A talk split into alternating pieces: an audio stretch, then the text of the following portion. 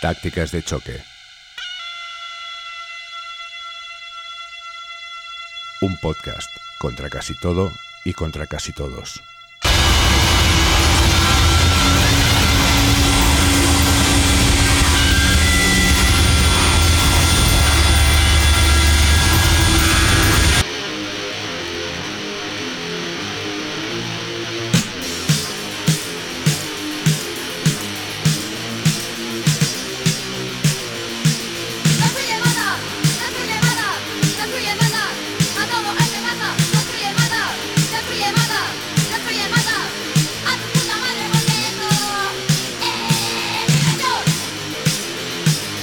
Destruye y mata a tu puta madre porque eso es diversión, decían los desechables.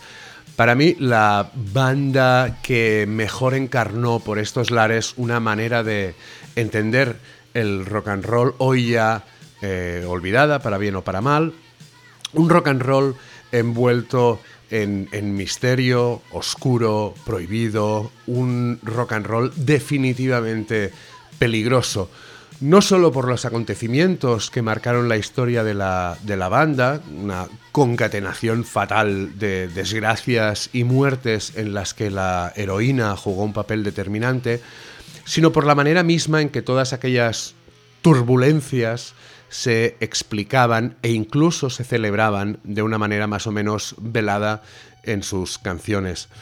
Los desechables sonaban peligrosos porque eran una invitación a viajar al otro lado de la normalidad, a cruzar la línea, ¿no? A sumergirte en una ciénaga de depravación, que en el fondo no era más que un cliché monumental, un, un, cúmulo de todos los topicazos habidos y por haber en esto del rock and roll, pero que en sus manos sonaba amenazadoramente real. Parte sustancial de la mística de los desechables radicaba en la amenaza omnipresente de la violencia. La violencia sobrevolaba su música de forma explícita en letras eh, extremadamente bestias como el caso del hombre serio y formal o golpe tras golpe, pero lo que más me interesa a mí es la violencia implícita. Es decir, la música de los desechables partía de y se significaba en la violencia porque era rock and roll y el rock and roll tenía que ser violento. Desde, desde su perspectiva, desde la perspectiva de los desechables y la de muchos otros artistas de, de la época, la violencia era cosustancial al concepto mismo de rock and roll, en tanto que música obligada a retar al estamento adulto. Y una manera obvia de enfrentarse al estamento adulto, al poder, era arrebatarle el monopolio de la violencia. Rock y violencia es necesario, que decían Escorbuto.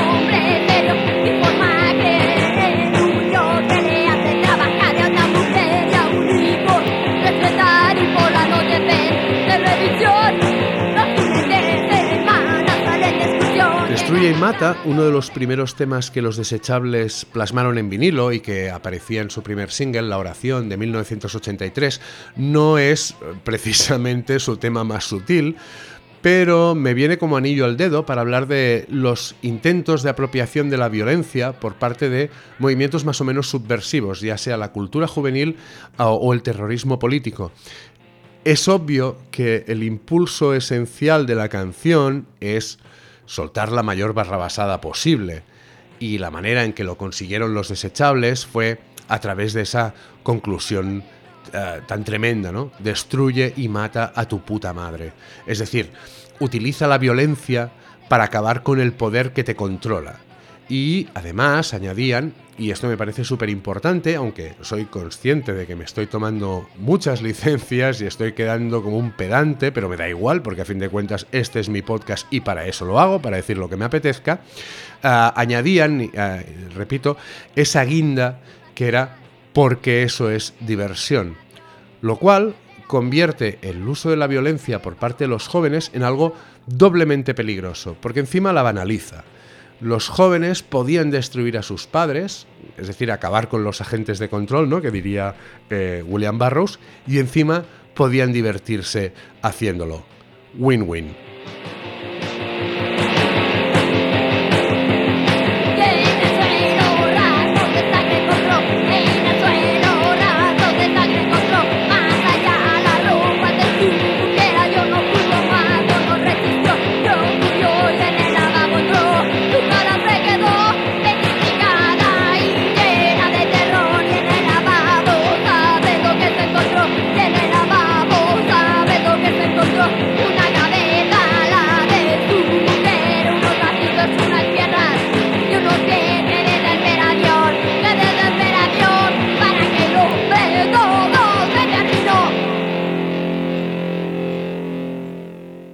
El ejercicio de la violencia o la posibilidad de su ejercicio es inherente al desempeño del poder.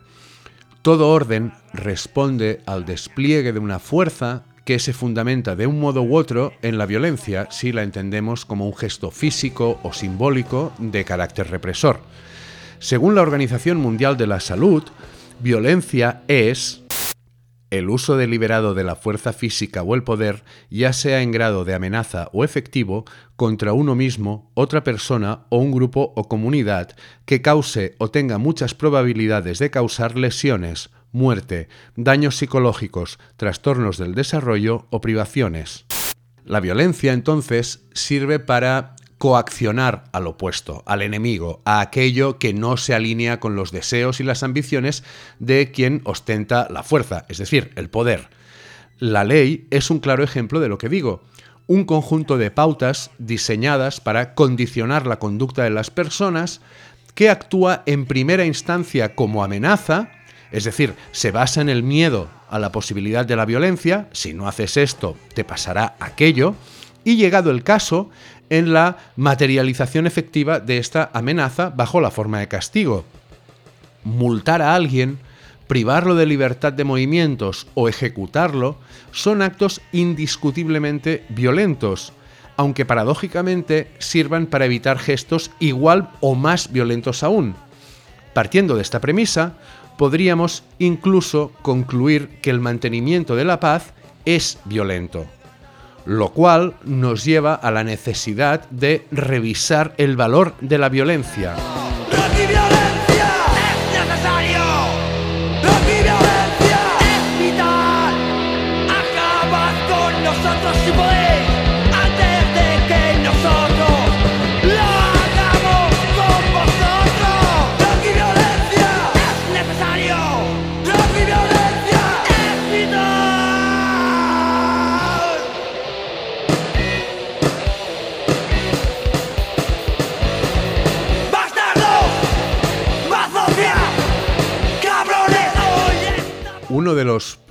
De nuestro modo de, relacionarnos con la violencia es que la mayoría de las veces no reflexionamos sobre ella. La rechazamos de plano sin tan solo cuestionarnos el porqué de este rechazo. Y la primera pregunta que quizá deberíamos hacernos es precisamente ¿por qué no nos hacemos preguntas sobre la violencia? Y apuestos, tampoco estaría de más plantearnos si lo que estamos repudiando es toda la violencia o solo un cierto tipo de violencia, más particularmente la ejercida por según quién y sobre según quién. A este respecto, el activista estadounidense Peter Gilderlos, autor de, varios libros, entre los que destacan La no violencia protege al Estado de 2007 y El fracaso de la no violencia de 2013, escribe, Dicho llanamente, la violencia no existe, no es una cosa, es una categoría, un constructo humano en el que decidimos emplazar una amplia gama de acciones, fenómenos, situaciones y así sucesivamente. Violencia es aquello que la persona que está hablando en ese momento decida describir como violento. Normalmente, esto significa cosas que no gustan. En consecuencia, el uso de la categoría violencia tiende hacia la hipocresía. Si se me hace a mí, es violento. Si lo hago yo en mi beneficio, entonces está justificado, es aceptable o incluso es invisible. Lo que viene a decir uh, Gilderlos en este fragmento, por si no ha quedado suficientemente claro, es que el entendimiento de lo que es y lo que no es violencia no solo es subjetivo, sino que además está condicionado por los intereses de quien lo contempla, o lo que viene a ser lo mismo, en función de la causa, resulta que el fin a veces sí que justifica los medios.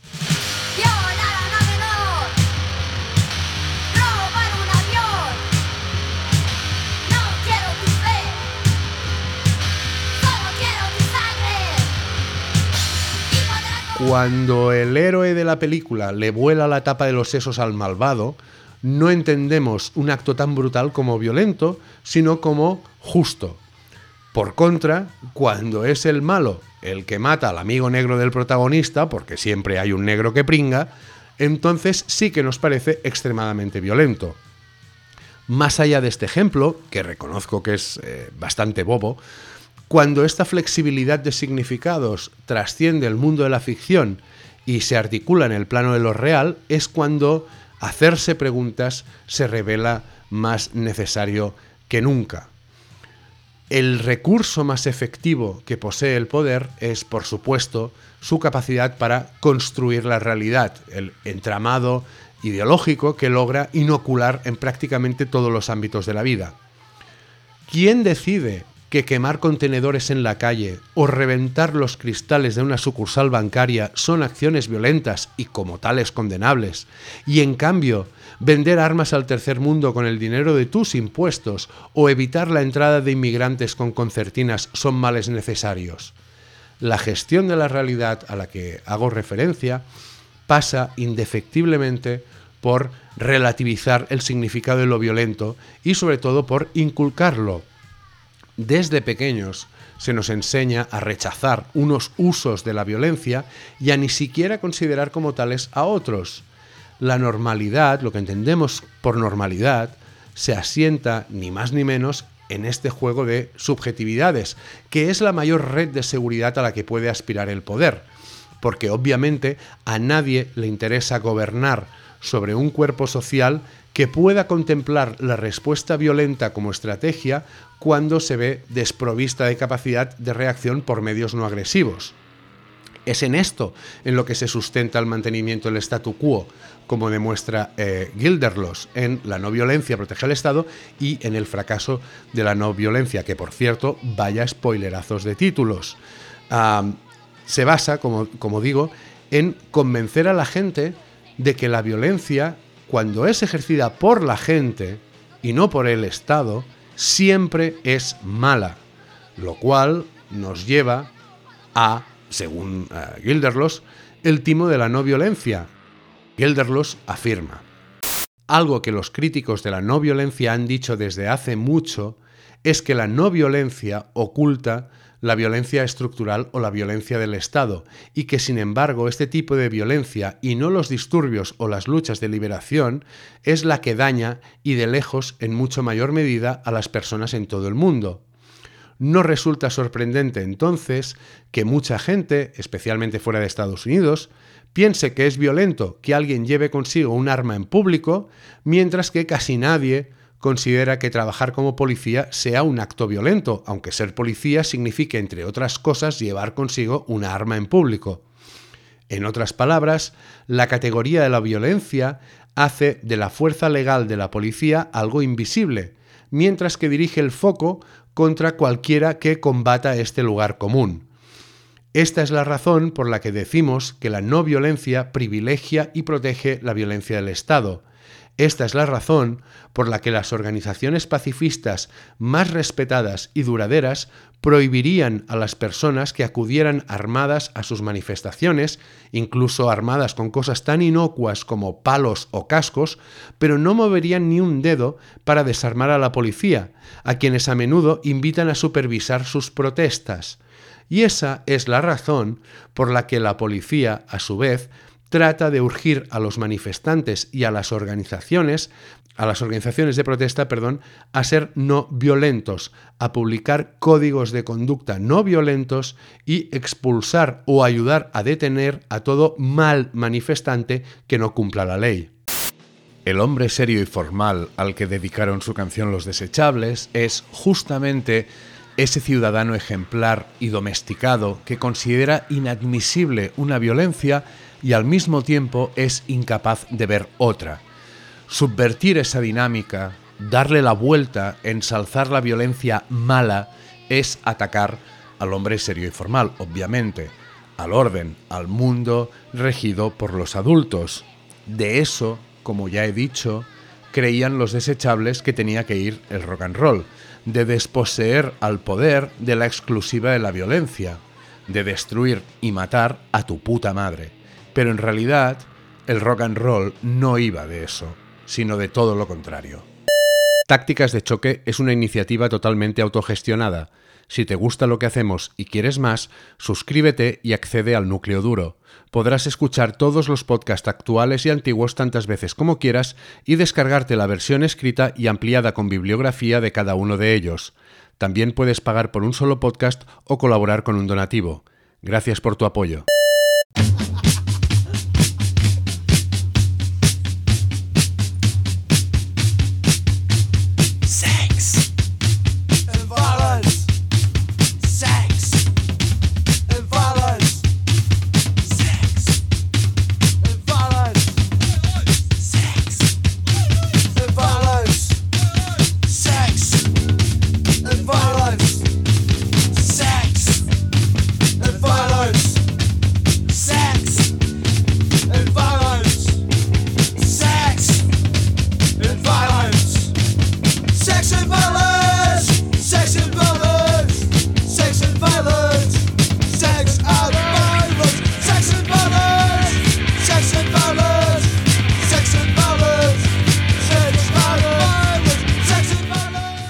La socióloga marroquí Eva Illuz recopiló en 2019 una colección de ensayos breves a cargo de, distintos autores en el que se profundizaba desde varios frentes en el concepto de emodity, contracción de los términos ingleses emotional y commodity, que podría traducirse como emomercancía o mercancía emocional.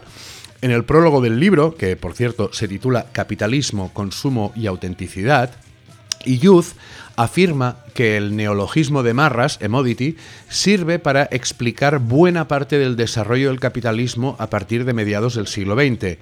Un capitalismo que no es solamente financiero, también es cognitivo, es decir, apela tanto a la cartera como a la cabeza, lo cual conecta con lo que he explicado hace un momento, administra nuestra percepción de la realidad e incluso nuestras emociones, íntimamente ligadas al consumo de mercancías.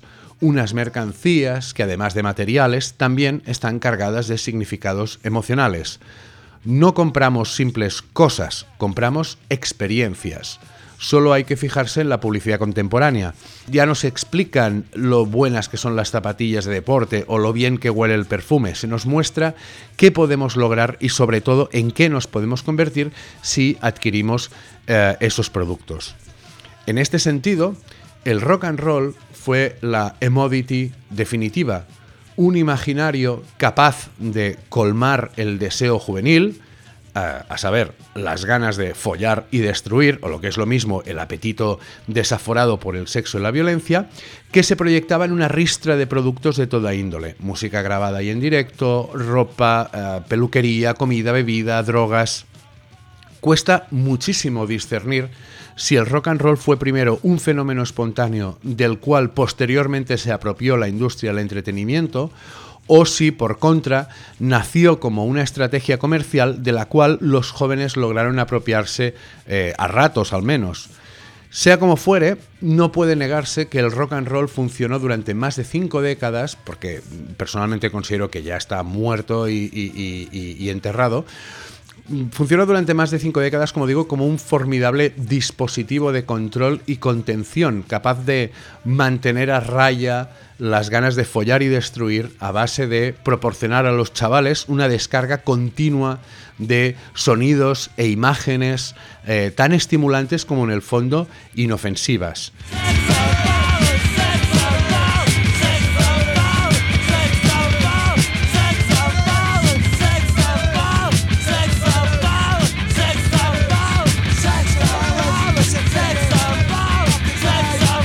Mejor para someter a las fieras es hacerles creer que son libres y mandan en su territorio, aunque ese territorio no sea más que una jaula construida a medida. Lo importante es convencerlas de que los barrotes no existen.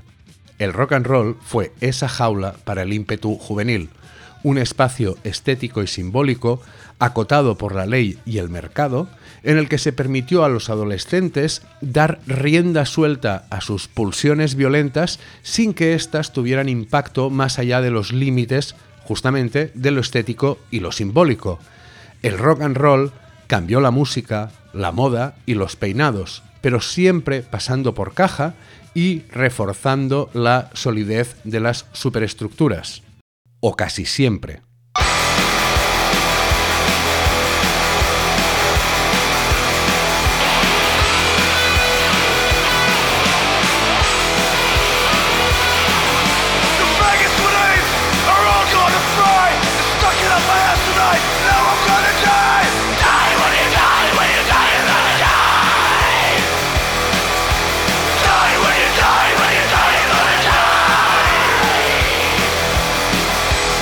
Finales de los años 80, uh, Gigi Allen se hizo medianamente famoso en el underground por su procacidad y por la violencia de sus directos.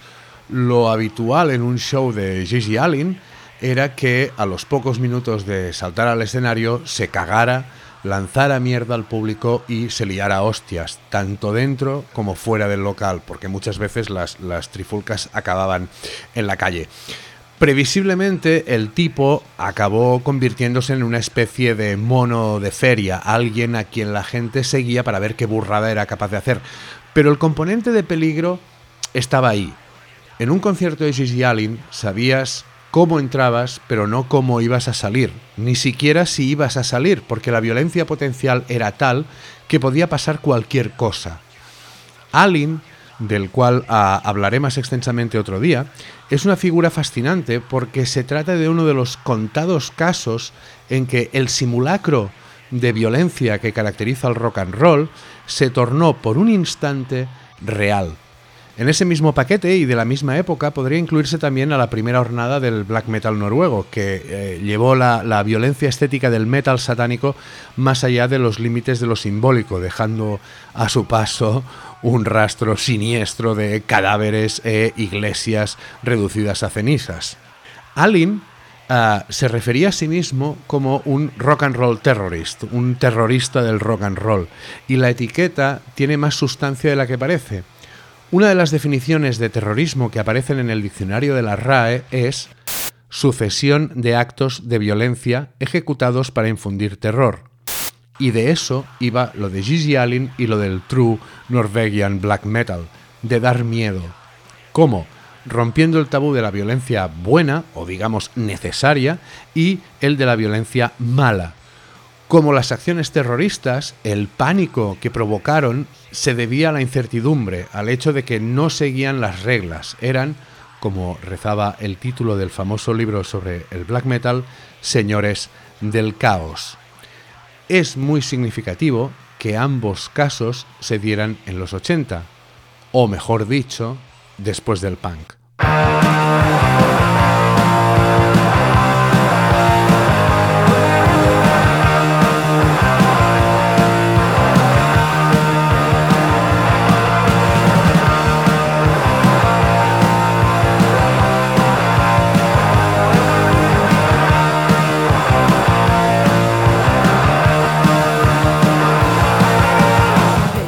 Punk fue quizá la más realista de todas las subculturas juveniles blancas posteriores a la década de los 60.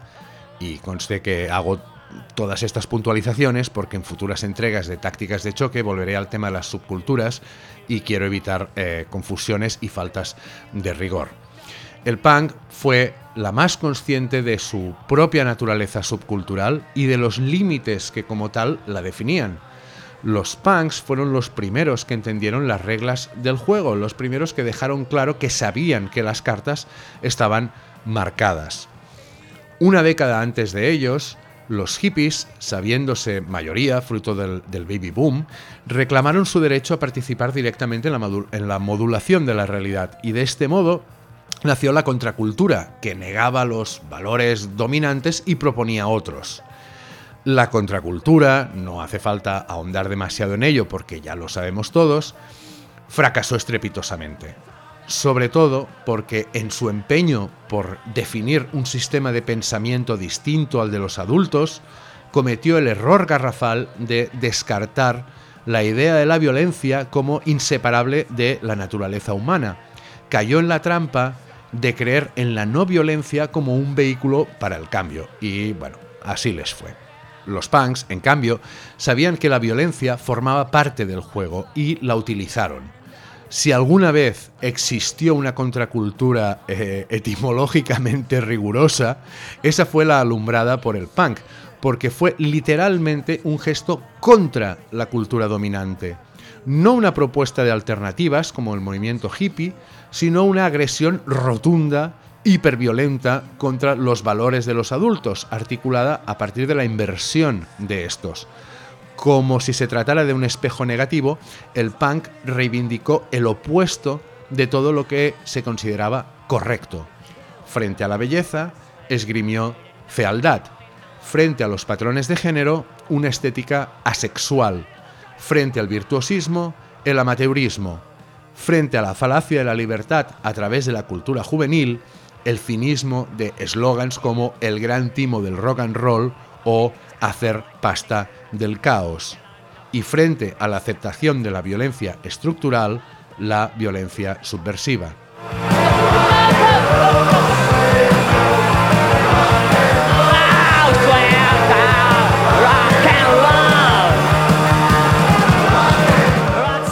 Margen del pacifismo de Crash y buena parte de los que los imitaron bajo el estandarte del anarcopunk, un movimiento que intentó casar las utopías de los 60 con la energía del punk y ponerlo todo al servicio de una agenda ideológica muy clara, el punk en origen no fue político. Las consignas izquierdistas de los Clash y las esvásticas que en ocasiones lucieron Sid Vicious o Siouxsie sirvieron el mismo propósito, invocar el miedo para provocar a los adultos, a los hombres serios y formales, para disfrutar del caos generado, para pasarlo bien con la violencia. Los punks invocaban continuamente la destrucción, como en aquel famoso Destroy que bramaba Johnny Rotten al final de Anarchy in the UK, el tema en que en otra estrofa decía que no sabía lo que quería, pero sabía cómo conseguirlo, pero se trataba de una destrucción que tenía que servir no para dar paso a un orden distinto, lo cual eh, engarzaría con las premisas del anarquismo de, por ejemplo, Bakunin, que predicaba que para construir algo nuevo primero había que eliminar por completo lo, ya existente, la antítesis de la socialdemocracia, vamos, sino para ni más ni menos satisfacer ese deseo juvenil tantas veces domesticado. Si la violencia a la que tanto apego tenían los punks hubiera planteado una razón de ser política, un objetivo, entonces podríamos hablar con cierta propiedad de una analogía razonable con las prácticas tradicionales del terrorismo, que busca el cambio a través del uso subversivo de la violencia. Sin embargo, el cinismo punk se había alimentado, entre otras cosas, de la banalización del terrorismo, de esa perversión semiótica que Tom Wolfe bautizó como Radical Chic en su artículo de 1970 Radical Chic, aquella fiesta en casa de Lenny, una crónica brillantísima de una cena de gala organizada en casa del compositor Leonard Bernstein, en la que se dio cita la florinata de la alta sociedad neoyorquina para recaudar fondos para los Black Panthers, nada menos. Una apropiación, este radical chic, superficial y bastante ridícula de la estética revolucionaria que llevaría años después a atrocidades como la colección de ropa de Prada inspirada en la forma de vestir de los miembros de grupos como el Bader Meinhof y que los críticos eh, bautizaron irónicamente como Prada Meinhof. Fue precisamente un proceso de legitimización mercantil y simbólico similar el que bloqueó con una rapidez prodigiosa la violencia potencial del punk. Apenas dos años después de su nacimiento, sobre 1978, ya había sido plenamente integrado en el imaginario pop, reducido a mera superficie. Una superficie que a partir de entonces sería mil veces parodiada para, a través de la sátira, suavizar sus contenidos. Pero por un instante, durante unos pocos meses, pareció factible que la violencia juvenil pudiera tener efecto sobre la realidad. Aunque, y creo firmemente que eso es lo que pilló desprevenido al establishment, que no entendía cómo sus propias enseñanzas le reventaban en la cara, quienes la ejercían ah, no aspiraban a cambiar nada. De hecho, se cansaron de decir que no había futuro, que no había alternativa. En ese aspecto, podría parecer que fueron realistas capitalistas casi cuatro décadas antes de que Mark Fisher eh, inventara el concepto. Pero a diferencia del conformismo eh, inducido por el neoliberalismo sobre el que teorizó Fisher, los punks decidieron que el hecho de que no hubiera alternativa no era incompatible con las ganas de reventarlo todo y de pasar un buen rato haciéndolo. Destruye y mata a tu puta madre, porque eso es diversión.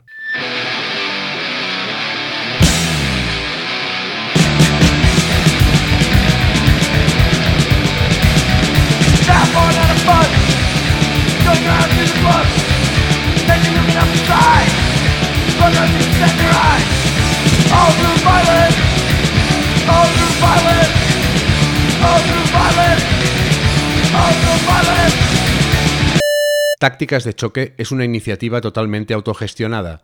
Si te gusta lo que hacemos y quieres más, suscríbete y accede al núcleo duro. Podrás escuchar todos los podcasts actuales y antiguos tantas veces como quieras y descargarte la versión escrita y ampliada con bibliografía de cada uno de ellos. También puedes pagar por un solo podcast o colaborar con un donativo. Gracias por tu apoyo.